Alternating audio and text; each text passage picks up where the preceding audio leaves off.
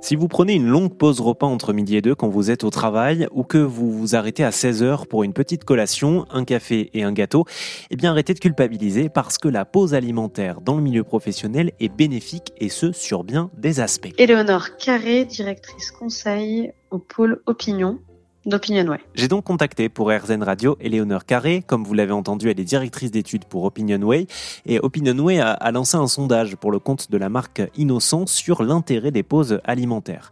Nous y apprenons tout un paquet de choses sur les aspects bénéfiques de ces pauses, notamment que ces pauses alimentaires améliorent notre bien-être. Notamment parce que cette pause, elle est, elle est alliée au plaisir, elle correspond à un moment de détente et elle contribue très clairement à leur bien-être il faut savoir que pour 80% d'entre eux environ, hein, c'est un moment qui est essentiel à la fois sur le plan mental, mais aussi sur le plan physique.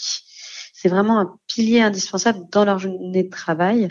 Euh, c'est un temps à part, une occasion euh, même, ils le disent eux-mêmes, hein, de relâcher la pression de la journée. C'est une manière vraiment de s'oxygéner, de prendre de la distance et de la hauteur vis-à-vis de leur travail. Mais ce n'est pas tout. Les pauses alimentaires, si on prend bien le temps de les utiliser, peuvent nous servir aussi, en dehors des heures de travail, à nous concentrer sur d'autres tâches. C'est vrai qu'elle permet de réinjecter pendant le temps de travail, du temps pour soi, avoir des perspectives en dehors euh, du euh, classique métro boulot dodo. C'est notamment le cas de euh, des activités habituelles du type qu'on a tous, hein, de surfer sur les réseaux sociaux. On en a aussi 15% qui vont établir des plans pour les week-ends à venir. C'est particulièrement vrai pour les plus jeunes.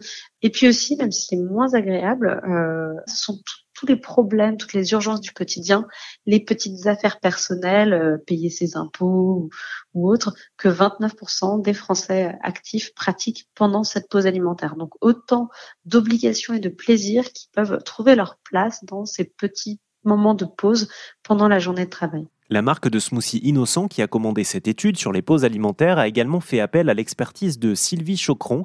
Elle est neuropsychologue et selon elle, ces pauses alimentaires permettent aussi de développer, sans que nous le sachions pour autant, notre créativité. Quand on leur demande pour quelles raisons ils font ces pauses alimentaires, ils nous disent avant tout que c'est pour être, euh, pour euh, rechercher une certaine productivité. Donc, on n'est pas vraiment dans, dans, ce que raconte euh, Sylvie Chocron. Ils sont 29% de parler de productivité ou d'enjeux d'équilibre alimentaire pour pour contrôler leur alimentation. 20% de fringales, éviter d'avoir faim entre deux repas. 37% et tout simplement pour se faire plaisir.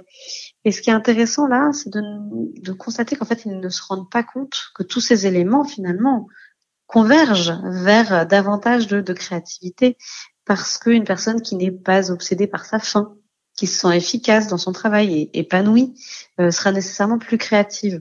Donc, on voit que c'est de manière assez indirecte, en tout cas, qu'il y a ce gain de créativité. Enfin, j'ai demandé à Eleonore Carré, la chargée d'études d'Opinionway, les aliments qui étaient préférés par les Françaises et les Français, par les actifs lorsqu'ils sont au travail ou en télétravail pour leur pause alimentaire. Alors c'est très très clair là, euh, c'est vraiment le sucré qui l'emporte.